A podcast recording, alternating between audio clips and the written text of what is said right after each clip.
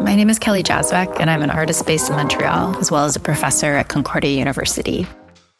What you're looking at here um, is a group of found objects called plastiglomerates, and they are unique in that they act as art objects and show in galleries and museums, but they've also functioned as scientific uh, part of a scientific study. And this is ongoing research that I've been doing as part of a collective called the Synthetic Collective. And we are a group of artists, scientists, humanists, uh, art historians, philosophers who are interested in uh, the impact of plastics pollution. We specifically look at the Great Lakes, um, which flow down into the St. Lawrence and out to the Atlantic Ocean. And a particular interest of ours is industrial plastics pollution. These uh, objects in front of you, called plastiglomerates, uh, didn't come from the Great Lakes, but we've since found very similar objects in and around the Great Lakes, as well as other parts in the world as well. And what they are is a kind of hybrid stone that's made from molten plastic debris fusing with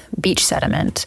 So, beach sediment would include things like sand, rock, coral, wood. Um, and we're finding this on beaches polluted with plastics pollution. And we're also finding that it happens through human burning most often. So, if someone has a campfire on a polluted beach, um, and the location where we found these particular samples, the beach was so polluted that it would be impossible not to burn plastics if you had a campfire on the beach. That material melted and then formed this new material.